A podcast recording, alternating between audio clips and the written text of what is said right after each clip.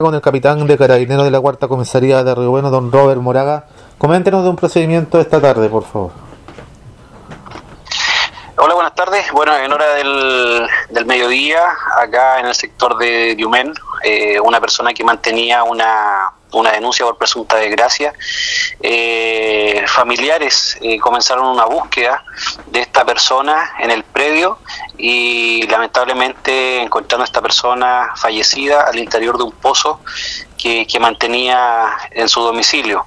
Así que es una persona adulta, ya de la, eh, de la tercera edad, eh, es un hecho lamentable y que, que luta en este caso a la, a la familia.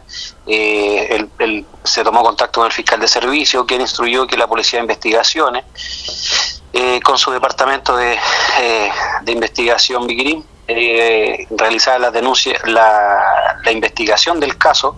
Hasta el momento, por lo que señalan familiares, esta persona padecería de la enfermedad de esquizofrenia. Eh, y también el, lugar donde fue encontrado era un, sector donde había harto bastante matorrales, pasto y, y, fue que cayó en esta persona, en este caso en el pozo. ¿Usted me podría entregar la identificación de esta persona? Eh, por el momento no, no podría entregar la, la, identificación de estas personas, toda vez que el procedimiento todavía está recién eh, gestándose, eh, está trabajando personal de la PDI en el lugar y en este caso, por respeto a los familiares, no podría entregarle la, el nombre a esta persona. Muy bien, quiero agradecer como siempre su gentileza y su tiempo, capitán.